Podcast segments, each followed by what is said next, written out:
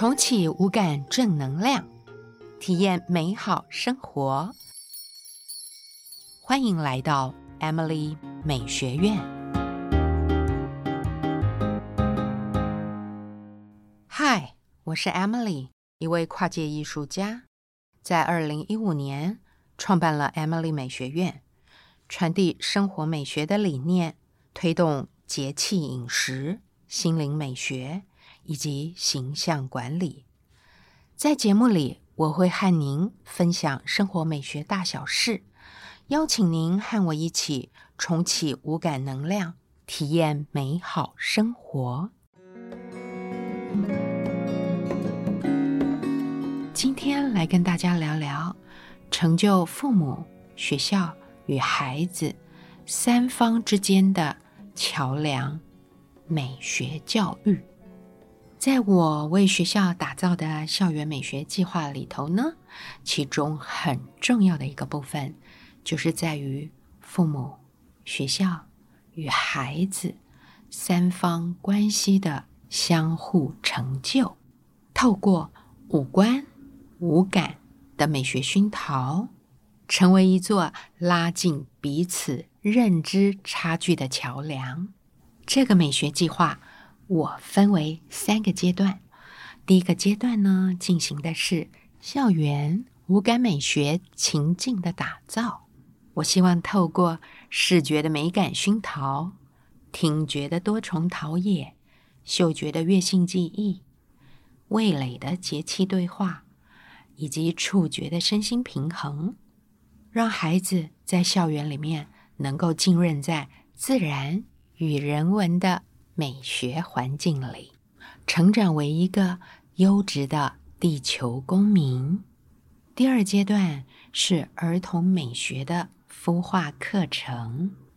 最近，我为学校打造了一个多元教育的系列学习，是给疫情后的孩子与老师重新启动大家对于自己五个感官的深层觉知。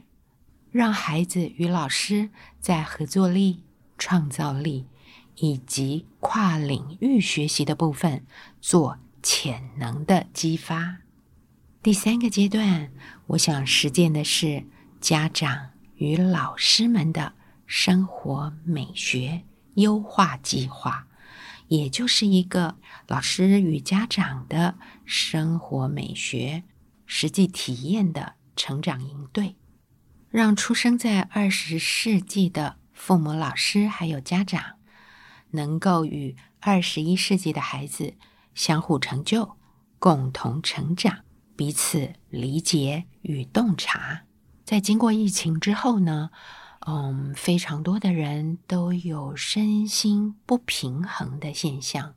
我观察，生活在都市的人们多半。都处于高压的状态中，父母除了自己的工作压力，还要学习做爸妈；老师呢，则是除了教别人的孩子，回家可能还有自己的孩子要照顾。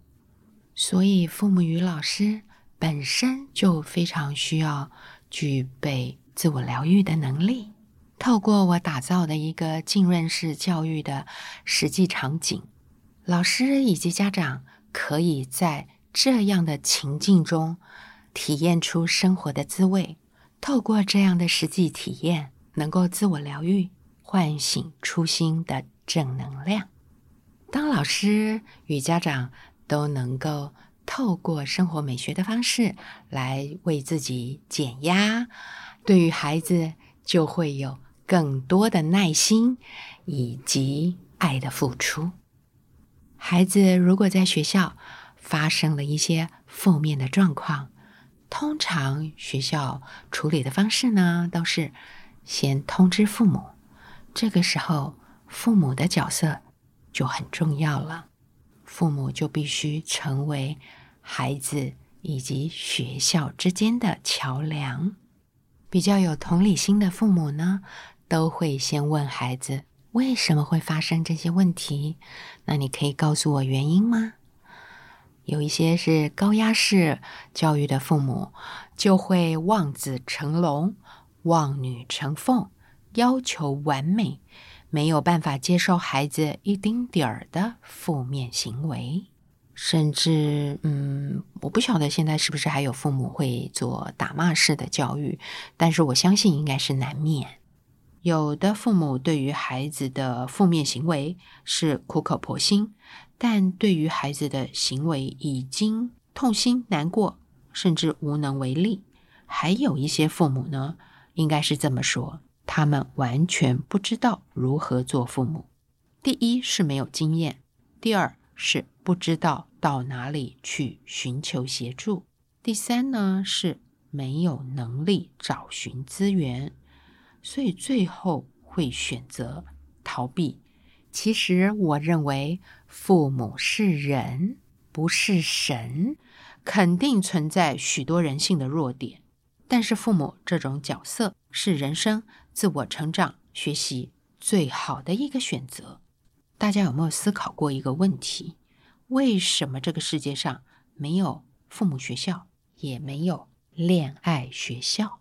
因为每个人的人生经历都是独一无二的。我们常常在学校里面学习的都是知识，但是在面对真实生活，往往缺乏尝试以及见识。跟大家分享一个小故事：曾经呢，在一个天主教的学校，是校风非常严谨。学校转来一位新的同学，看起来人很好，偏偏呢就是爱说谎，还有偷东西的习惯，偷到同学们无法忍受，报告老师。当时这位导师竟然不处置，为这位同学遮掩，而且还义正言辞的责骂东西被偷的同学，说：“你怎么可以把东西放在大家看得到的地方？”引诱别人犯罪呢？这位转来的新同学就是在原本的学校无处容身，所以只好转到一个没有人认识他的地方。他的父母希望他重新做人，发展学业，但是家长的期待总是落空。那这位老师的处置也很妙，就是让被偷的同学以及其他的同学。都产生了疑问以及反抗，因为觉得这位老师为什么会表里不一、言行不一致？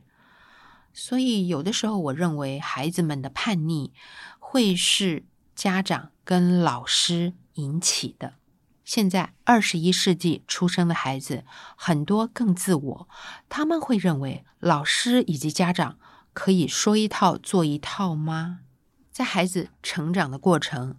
一开始应该都只有黑白是非，很少孩子懂得百分之八十的灰色地带。但是通常是要成长到一个阶段之后才能够理解。所以在面对儿童或者青少年这个阶段的孩子，更是不能够马虎。以前总觉得孩子的。反常行为是孩子的问题。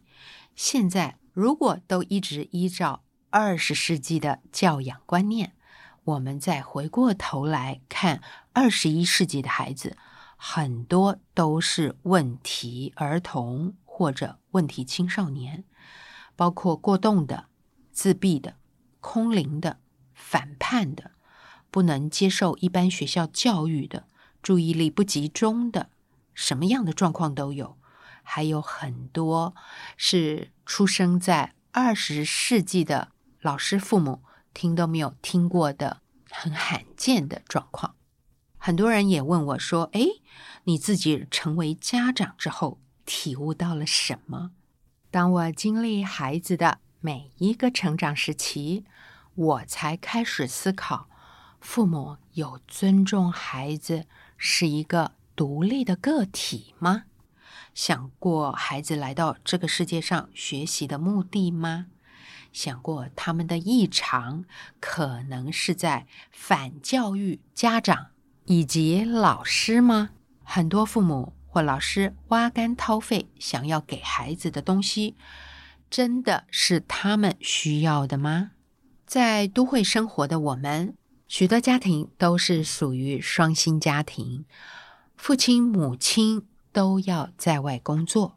这样的双薪家庭，往往把孩子托给保姆照顾，或者是隔代教养，托给祖父母照顾。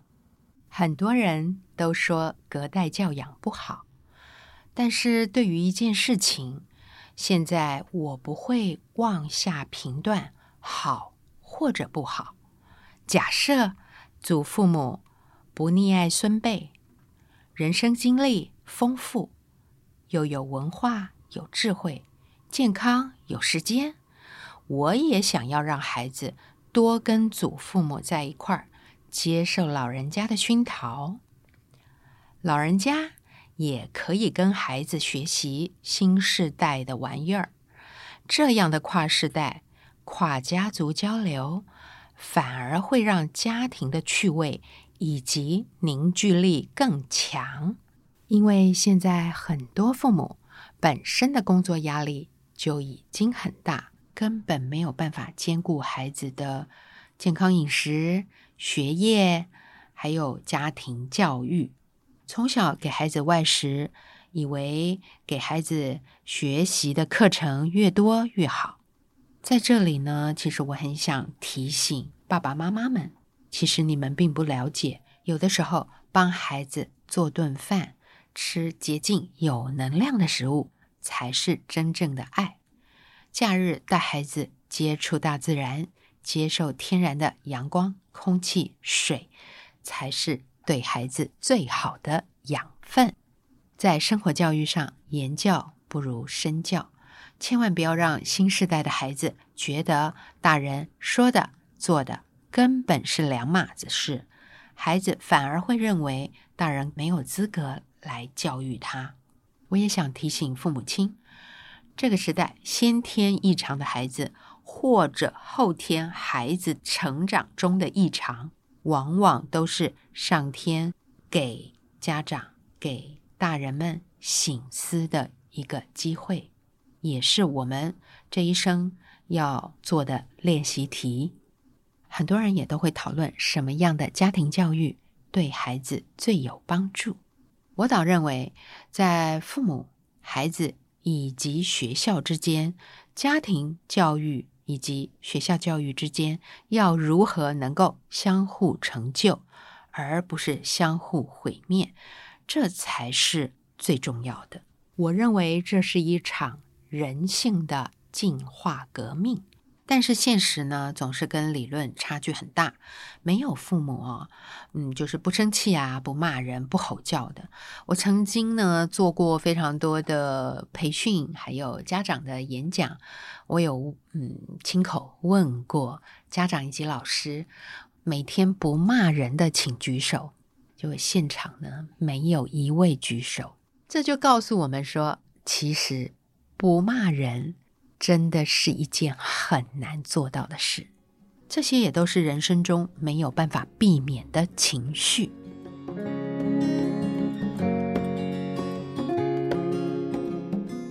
那么，我想送给老师以及爸爸妈妈们五个跟孩子拉近距离的心法。第一，就是多看优点，多赞美。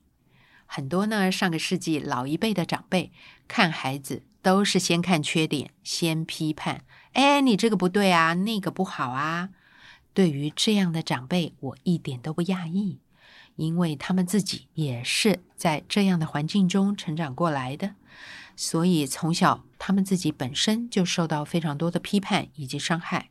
我认为，面对二十一世纪出生的孩子，父母呢不能有倚老卖老。自己永远都对的心态，而是要让自己跟上时代，理解这个时代的时尚趋势以及脉动，时时精进自己的身心灵，善用赞美，让孩子正面积极。那要怎么赞美呢？我们千万不能说：“哎呀，你今天好棒啊，你好乖啊，你哎呀表现真好。”这对孩子来说是非常空洞的。那要怎么赞美呢？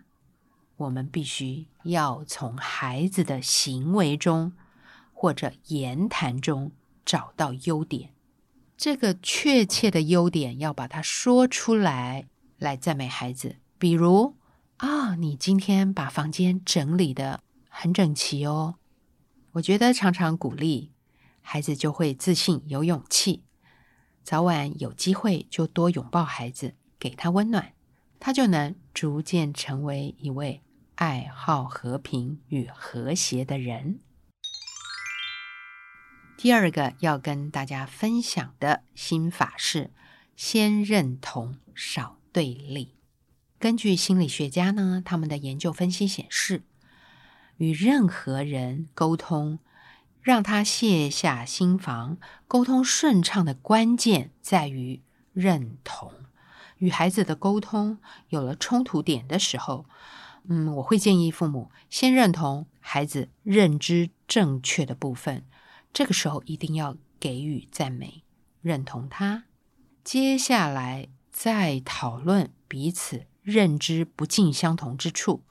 如果没有办法当下就能解决这个问题，那么让时间来缓冲，冷静下来，换位思考，可以跟孩子做讨论，就是提问题。假设他是父母，他会怎么做？假设你是小孩。你会怎么做？常常责备孩子呢？嗯，孩子会畏缩不前；常常对立呢，亲子关系容易撕裂，对于孩子成长过程也会造成日后无法弥补的阴影还有伤害。我曾经跟许多朋友讨论过他们的童年啊，很多人都告诉我说，即便是这个当下已经非常有成就。但是，当他提到童年父母以及老师管教他们的时候，这个内心的伤害到目前都是无解的。我相信这就是原生家庭的家庭教育以及学校教育带给孩子一辈子的影响。第三个心法是带着孩子。一起做家事，很多爸爸妈妈在家里都会说：“哎，那个谁，来帮忙做一下家事吧。”我觉得爸爸妈妈用“帮忙”这两个字，就是一个让我产生疑问的词。为什么呢？因为家是大家共同使用的，没有谁帮忙谁，而是。所有家庭里面的成员，我们要共同维护这个家，所以不是孩子帮父母做家事，而是我们要共同承担维护这个家的责任。这也是从小让孩子，嗯，应该是说责任感的第一个教育吧。带着孩子一起洗衣服、晒衣服、洗碗。扫地，呃，拖地，或者假日一起上市场买菜，或者去大卖场采购，这些项目呢，都是可以让孩子一起参与的。第四个心法是睡前与孩子一起做感恩，起床出门前一起送出祝福。老师在学校。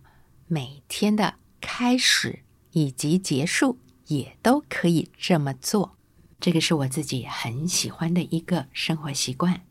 在睡前跟孩子一起感恩上天赐予我们的丰盛、健康、平安，感恩父母长辈的生育、养育、教育，感恩这一天遇到或者没有遇到的人、认识或者。不认识的人事物，每天都对不同的对象做出感谢。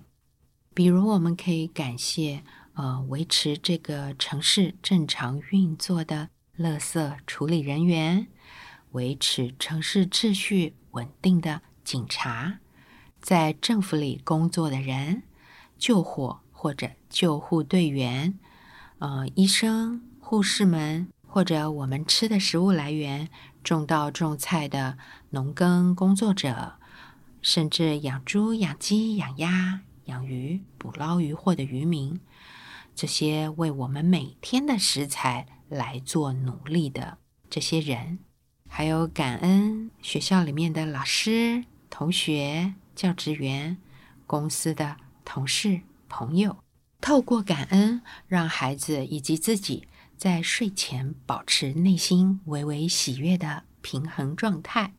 然后每天早上起床、出门之前，我也会陪着孩子，对这个地球送出祝福，祝福呃我们彼此的学习以及工作都很顺利，可以平安的度过这一天，也祝福我们周边所有的家人朋友们，透过长时间的感恩与祝福，孩子们。会理解什么是真诚与爱。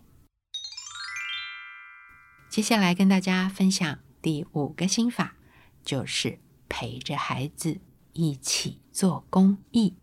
嗯，从我的孩子童年开始，我就会创造机会，让他跟着我一起去做公益与慈善，去育幼院或老人院做义工。到大自然的场域走走，去做净滩或者净山。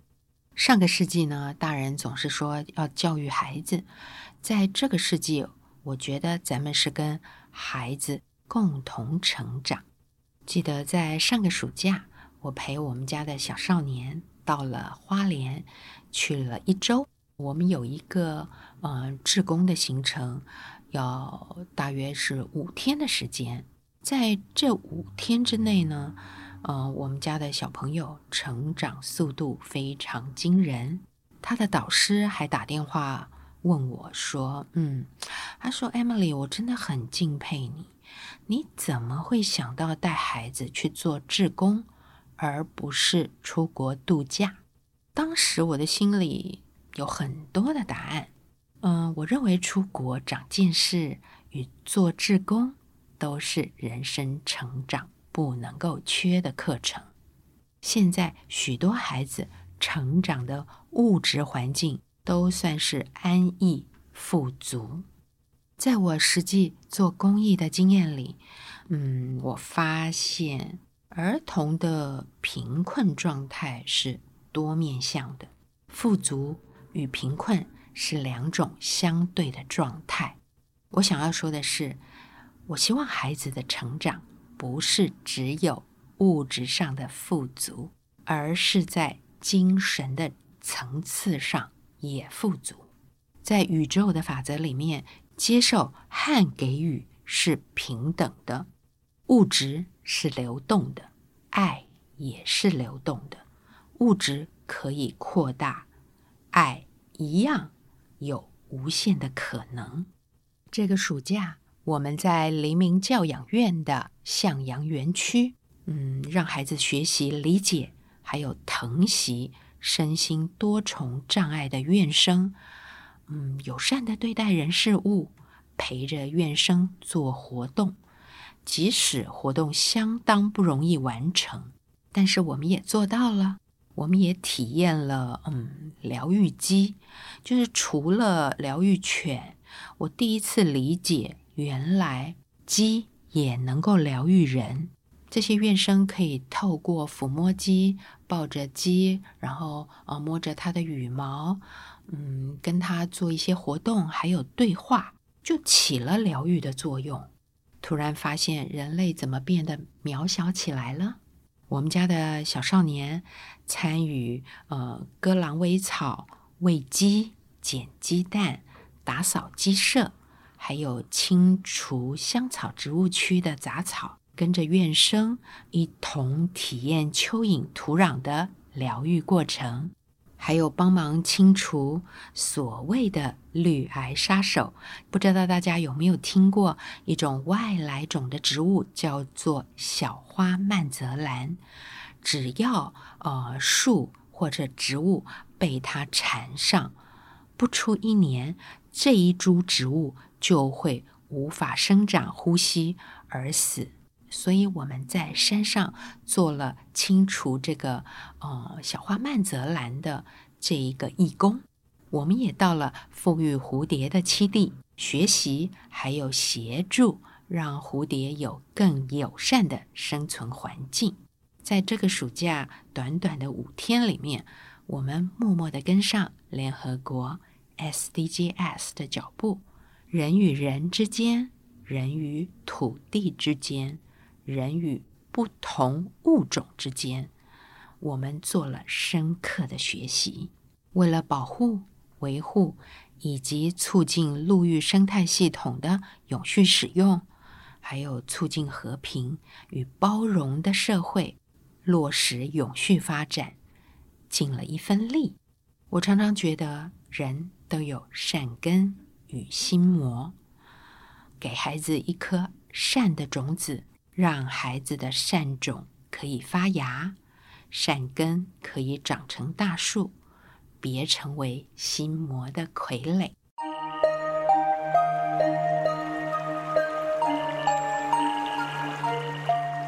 在每年阳历的十一月二十二号的前后，就会迎来二十四个节气中间的第二十个节气——小雪，也就是冬季开始之后的第二个节气。通常小雪过后，就会进入。真正的冬季，这个时候阴气会比较盛，阳气会比较弱，气温就会逐渐的下降。但是在台湾呢，有可能早晚温差会变得比较大，所以有些人呢都会比较疏忽，一个不小心就会受凉。在这个时候呢，特别要注意保暖的动作。老人家常常说秋收。冬藏，意思就是冬季进入了一个储存能量的季节。这个时候最适合早睡晚起。但是我们现在的生活形态，很多人都遗忘了这个老祖宗的智慧，还是呢常常的歌舞升平。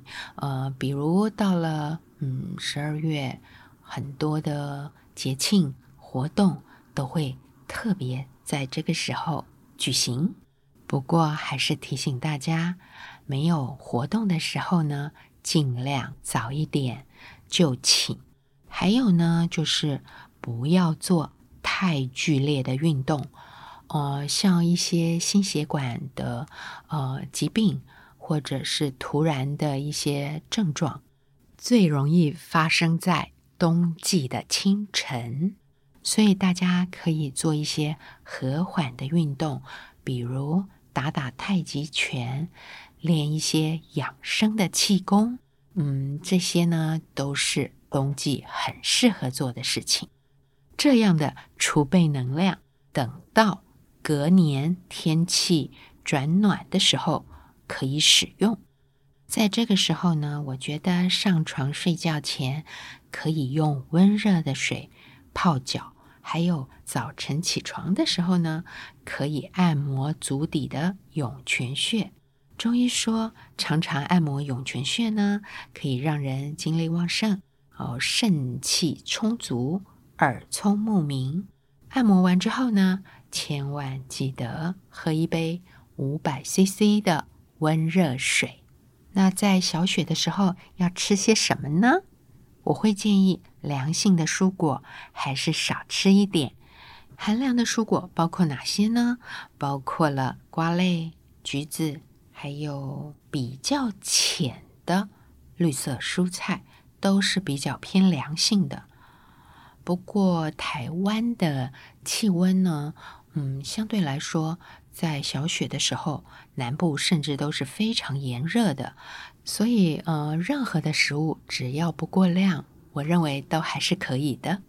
在小雪这个气温，还不适合吃太滋补的药膳，但是热的汤水类呢，倒是对身体蛮好的。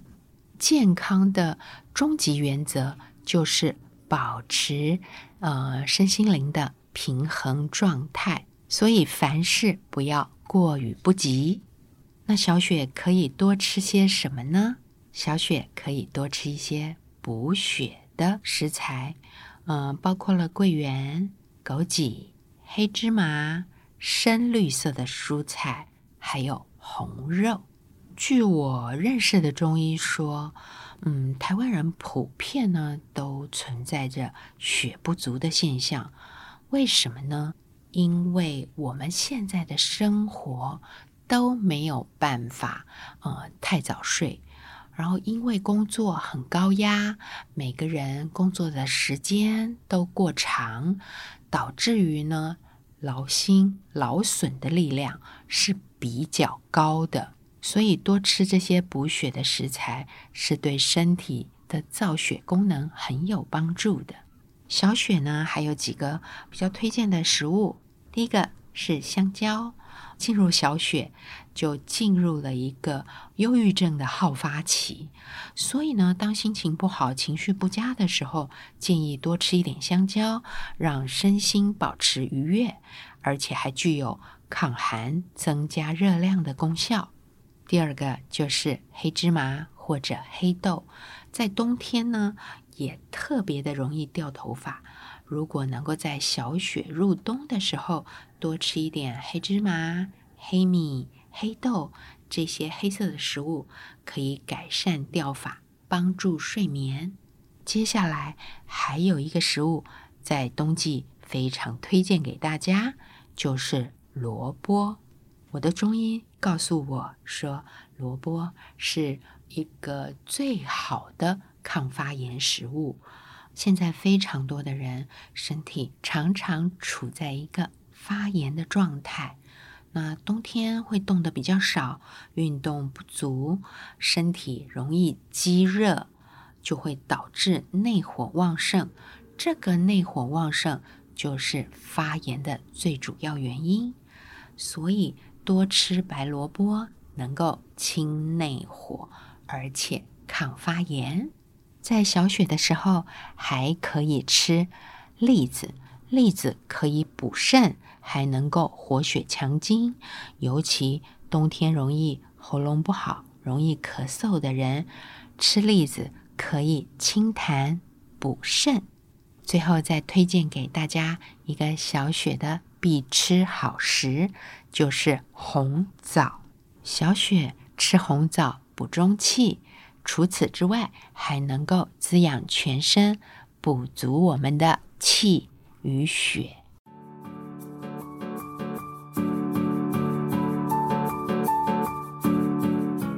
以上是今天的分享，节目就到这儿喽。我是 Emily，今天要送给大家的正能量小语。送给为了生存，日子总是匆匆忙忙的你，偶尔停下脚步，深呼吸一口，看看阳光洒落的窗边，就能拥有小小而确定的幸福。